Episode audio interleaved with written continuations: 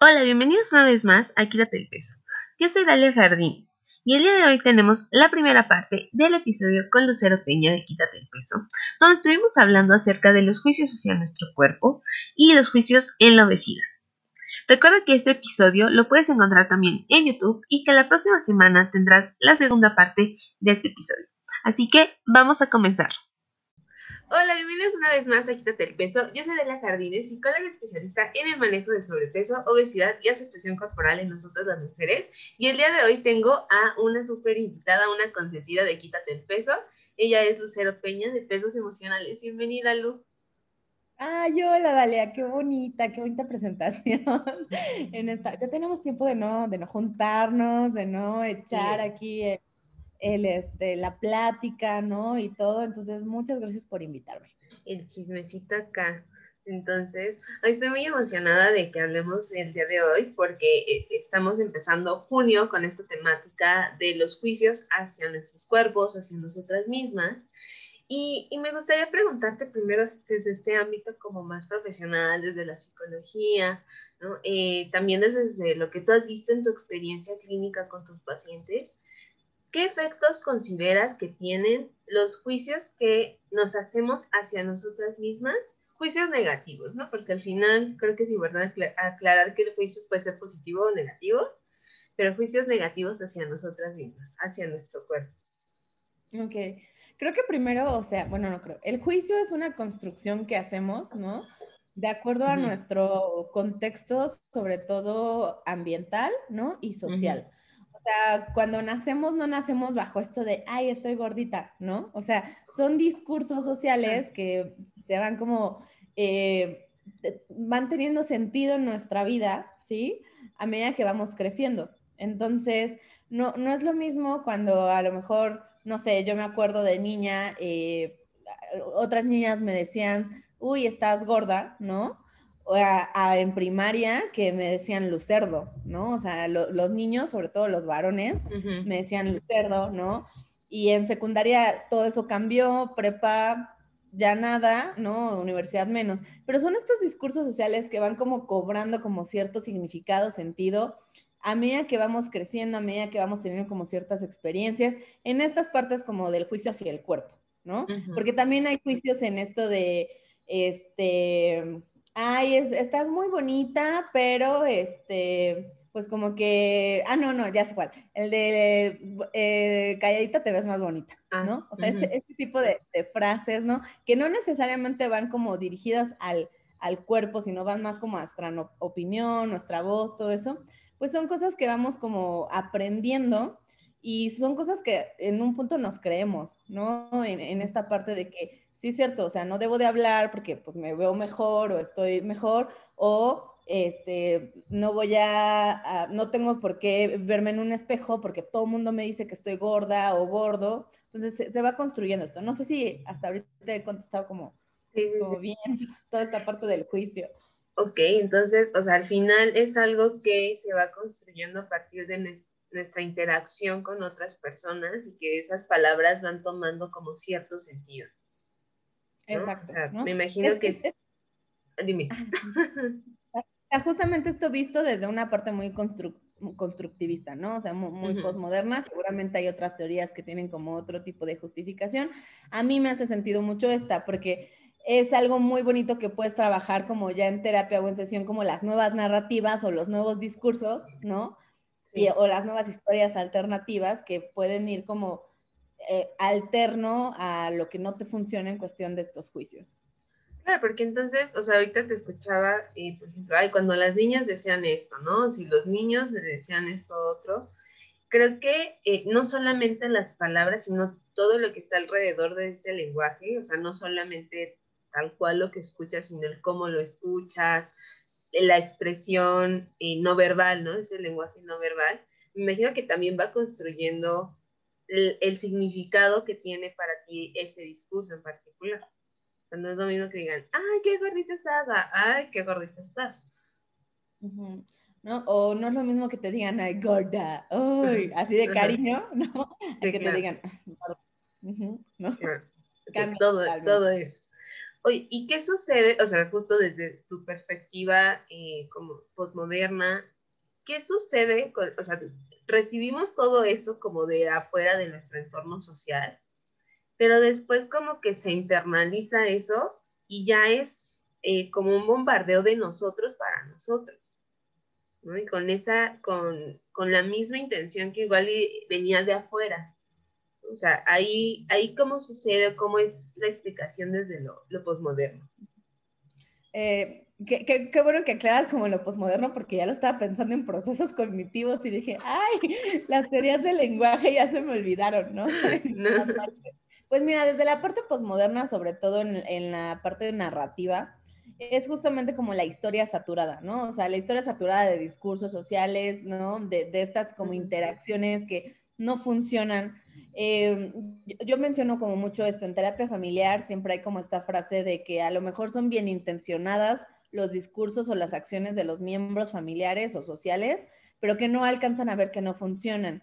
Y es el típico esto de, ah, ya, eh, bájale, ya no comas tanto, ¿no? O sea, que a lo mejor la intención es como verte bien o por tu salud y todo esto, pero como no está deconstruido, como, como ese miembro familiar o la mamá, que usualmente es la mamá, no, no alcanza a ver que no funciona, lo sigue haciendo.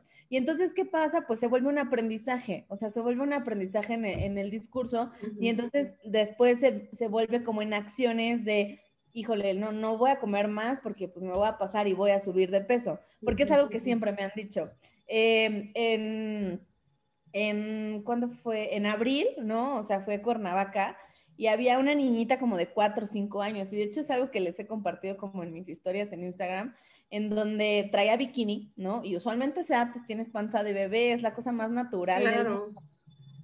Y entonces las, la mamá, las tías, la abuela le decían a la niña, sume la panza, sume la panza para que no te veas gordita, ¿no?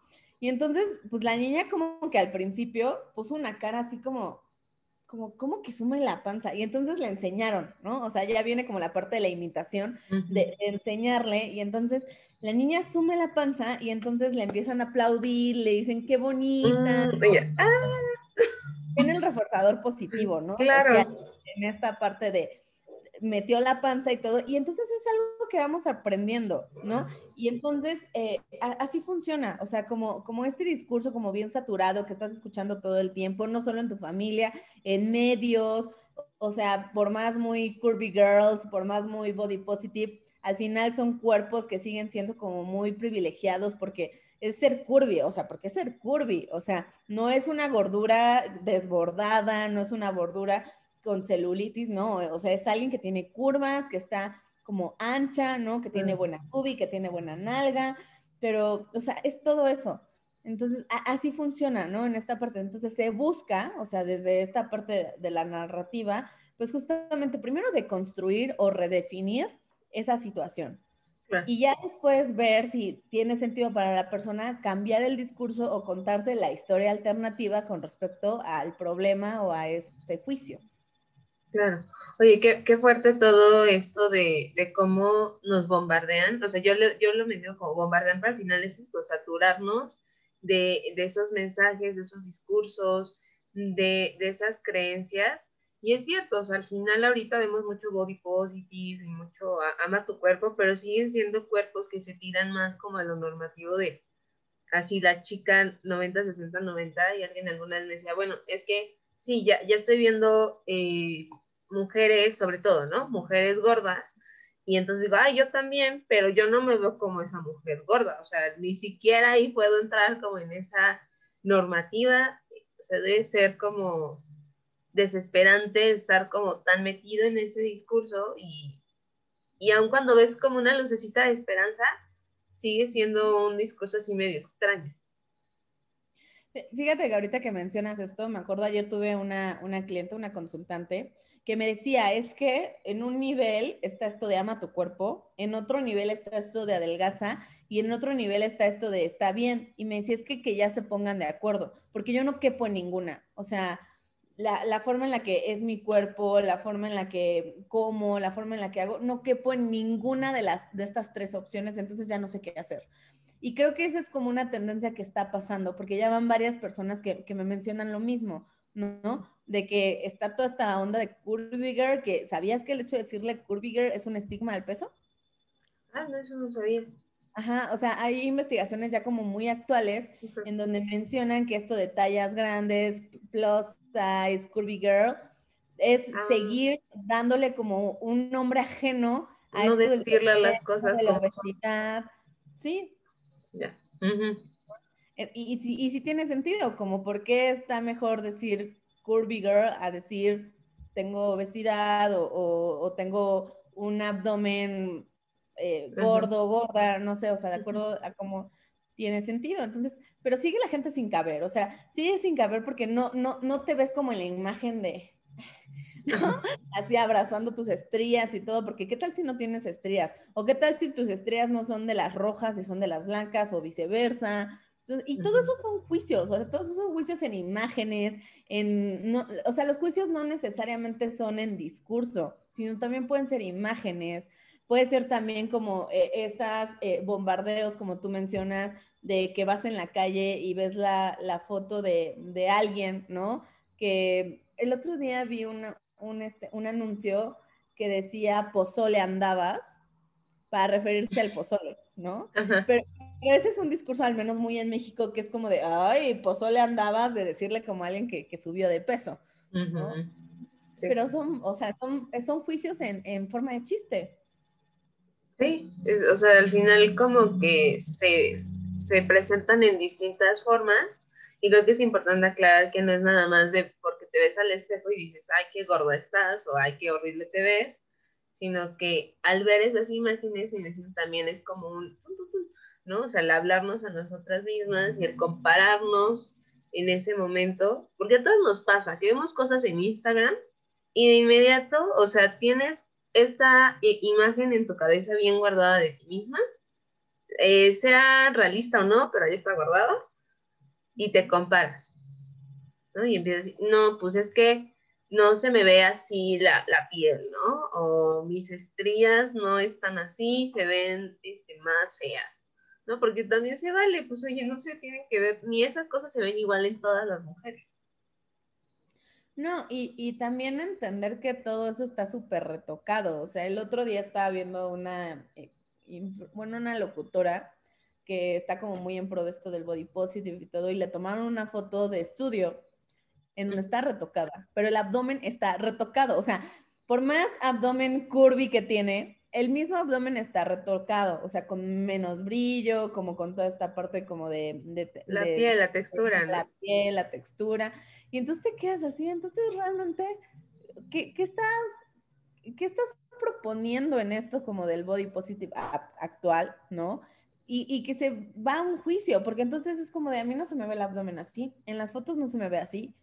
Y entonces empiezas como con estos otra vez discursos en tu cabeza o pensamientos o recuerdos, como tú quieras llamarle, diciendo es que si no estoy así está mal y eso es un juicio. claro.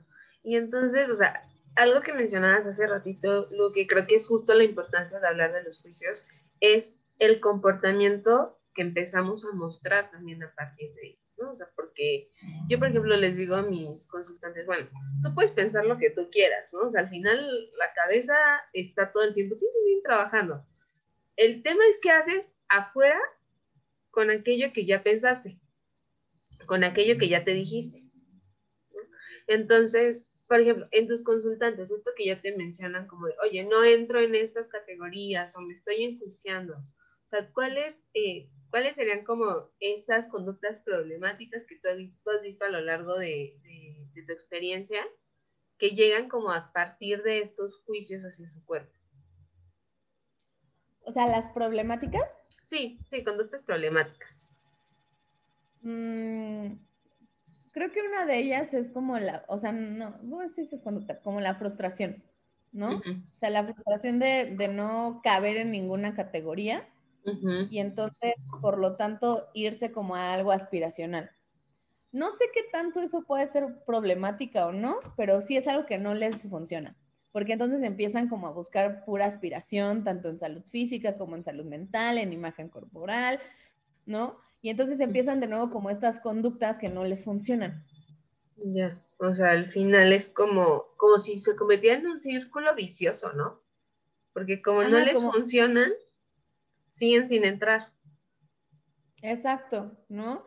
O sea, eso, es lo que yo he alcanzado a ver como en, mis consultantes, que yo sé que no puedo generalizar de ahí, pero lo que sí veo como en redes sociales, pues es esta parte súper aspiracional, pero eh, fíjate que es como bien, sobre todo en TikTok, porque TikTok se ha, se ha, este, se ha visto que o es una, es una red social de mucho alcance, ¿no? En donde te pueden echar las mejores flores del mundo o te echan el hate más pesado también del mundo, ¿no? Y entonces, o sea, lo veo como en estos videos de, de, de, que no enjuicies a las personas, de que no hables del cuerpo de las personas y todo. Y aún así en los comentarios empiezan a hablar del cuerpo de la chica que hablaba que no hablaras del cuerpo de las personas, ¿no? Entonces, creo más bien que ahí sí la, la, problemática sería que no se entiende, que no se redefine, porque tampoco es como una prohibición de que no hables del cuerpo de las personas, porque eso me suena a cancelación, ¿no? Como a Pepe Lepú que me lo cancelaron, ¿no? Sí. Y cuando pudiera ser la oportunidad perfecta de reconstruir o, perdón, de redefinir o de deconstruir eso. Sí, eso simplemente es ya no, o sea, como tal vez caer en ese otro, en el extremo. Es que creo que los humanos tendemos a irnos como a los extremos, ¿no? O sea, o existe o no existe. Sí. Y ya. Ya. O sea, puedes o no puedes. Creo que eso, no sé si, si estoy entendiendo bien como esto de, la, de la, las conductas problemáticas. Sí, sí, sí, o sea, al final lo que tú llegas a, notar que te, que te, comentan las personas, eh, que llegan a hacer ante estos discursos que se dicen a sí mismas, ¿no? O sea, y es, quiero, entonces ahora quiero ser como fulanita de tal, pero fulanita de tal también se eh, photoshopea el abdomen, ¿no? Y, o sea, se photoshopean las fitness, se photoshopean, photoshopean este, las, las de amor propio, entonces, como para dónde, o al final estamos como en, no sé, me suena como que estamos enfrentándonos a una no realidad, ¿no? Y nos estamos comparando con una no realidad.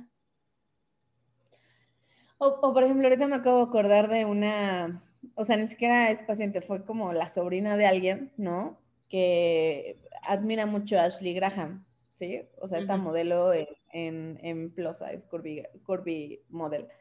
Y entonces ella me decía en una conversación, es que eh, estoy molesta porque no tengo mucha celulitis. Y yo, ¿cómo? Digo, la verdad nunca me había tocado que me dijeran eso, siempre era como de, estoy molesta porque tengo celulitis, ¿no? Y, y, entonces fue así de, ¿cómo? O sea, me dice, sí, es que Ashley Graham, o sea, si tú la ves modelando de espaldas, tiene muchísima celulitis en las nalgas y en las piernas, me dice, yo tengo un cuerpo como ella, y sí, tiene un cuerpo como ella, pero no tenía mucha celulitis como Ashley Graham. Entonces eso se vuelve aspiracional, ¿no? Y, causa frustración y causa malestar, ¿no? En, toda esta parte que, que, yo le decía, bueno, o sea, si no tuvieras como celulitis como Ashley Graham, o sea, eso en donde te pone a ti. Y, y me contestó y me dijo, entonces no puedo ser una curvy girl. Ah, o sea, es que de nuevo es casi casi ahora como checklist para encajar en un, o sea, como en un nuevo concepto. Ajá. Y, y, entonces estos comentarios como muy negativos hacia ella, pues son juicios, ¿no? O sea, son juicios de, ¿quién te ha dicho que si no eres como tal influencer o como tal persona, entonces no eres eso? Claro. Y aparte nuestra necesidad como de ponernos una etiquetita y así de, tengo que encajar aquí, si no, pues quién sabe quién soy. Y, que esos son, perdón, perdón, Dalia, y que esos son los juicios, o sea, son etiquetas, ¿no? O sea, e, en esta parte. Pero sí no me acordaba de, esta chica ahorita que... o sea, pero que, pero qué curioso como este otro lado de, como la otra cara de la moneda, ¿no? Donde, vean, ahí también existe lo aspiracional. Entonces, ¿en dónde queda esta idea de la diversidad corporal? Entonces, en, mi cabecita la diversidad corporal sería como, ok, existen cuerpos como el de Ashley que tienen menos o tienen más celulitis y estaría bien, ¿no? O sea, porque es diversidad. No hay nadie igual. Yo no sé si es que esté bien o mal, pero simplemente existe y es válido. O sea, y, creo que, que, este nuevo body positive, o sea, que hablaba con, con Kay de Hero Psicología Pop, yo, yo le decía, es que a mí me suena que este nuevo positivo está como súper idealizado, está como bien extraño, O sea, ya está como de chile, mole y pozole, donde hay juicios, ¿no? Donde hay juicios en donde entonces no aceptas un cuerpo delgado, cuando se supone que el body positive en sus índices era la diversidad corporal. Entonces, es todo eso. Está bien complicado como el, el rumbo que estamos tomando en, en esto, pero creo que al final pues se permea como esta humanidad, ¿no? Esto que tendemos a hacer juicios, esto que tendemos a vernos como extremos, esto que tendemos a, a no quedarnos con nuestra boquita callada. Y, y bueno, eso es todo por el episodio del día de hoy. Recuerda que el próximo viernes tendrás la segunda parte del episodio con Lucero Peña de Pesos Emocionales, donde estaremos hablando acerca de los juicios hacia las personas que se realizan algún procedimiento quirúrgico o estético. No olvides seguirnos en nuestras redes sociales y nos vemos la próxima semana. Bye.